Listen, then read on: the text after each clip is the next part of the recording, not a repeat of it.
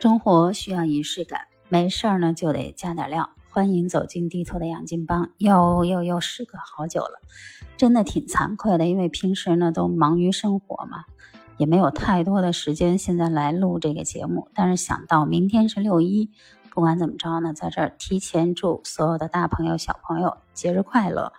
一说到六一儿童节，好多人就勾起了对以往的一些回忆。拿地图来讲的话呢，小时候过六一儿童节，唯一盼望的就是学校的文艺汇演，而且当时有一个愿望可以加入学校的腰鼓队儿。但是年年呢，这个愿望都落空。为什么呀？因为啊，我当时小时候个子比较高，人家腰鼓队儿呢，基本上都要求个子比较统一的。所以呢，选上去的大部分都是个头差不多的，排起队来队形儿都特别好看的。我每年都会落选，有一年呢，终于老师主动找我了。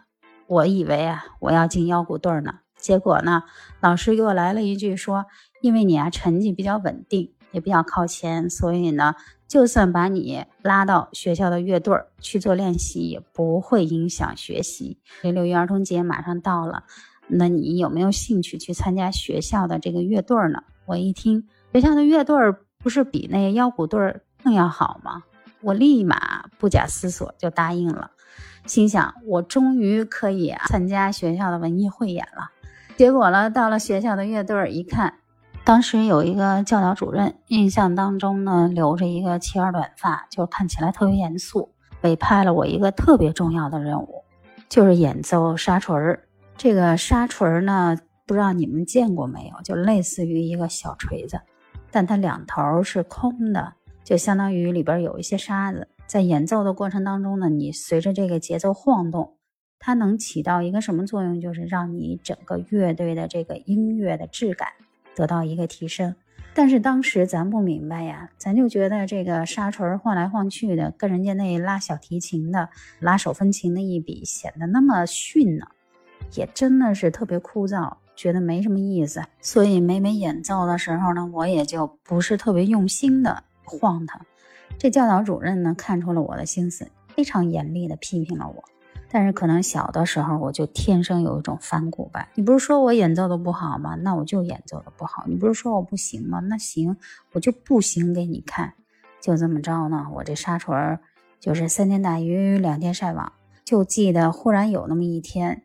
自己实在是不想去了，我就翘课了。全校呢都在找这个演奏沙锤的这个人跑哪儿去了？就烂泥扶不上墙嘛。从此呢，我这个乐队生涯也就戛然而止了。这腰鼓队就更甭提了，因为有这乐队的黑暗历史，这腰鼓队始终也没有进去。其实现在想一想，为什么想去这腰鼓队呢？就是因为当时特别羡慕这服装呢统一好看。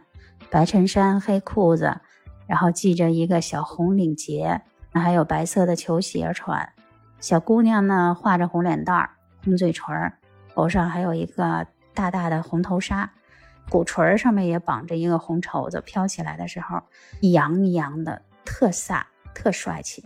但是很遗憾的，不管怎么着呢，明天是儿童节，就好像他们在说了，就把自己当一回孩子吧。童年当时没有得到的感觉，或者是是玩具东西要的，有能力的就通通买回来吧，把自己完完全全的放松，投入到一个童年的一个世界，想干嘛就干嘛，谁也拦不着你。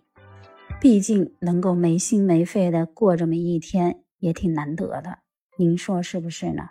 不知道你有哪些美好的童年记忆，或者有哪些缺失的童年的仪式感呢？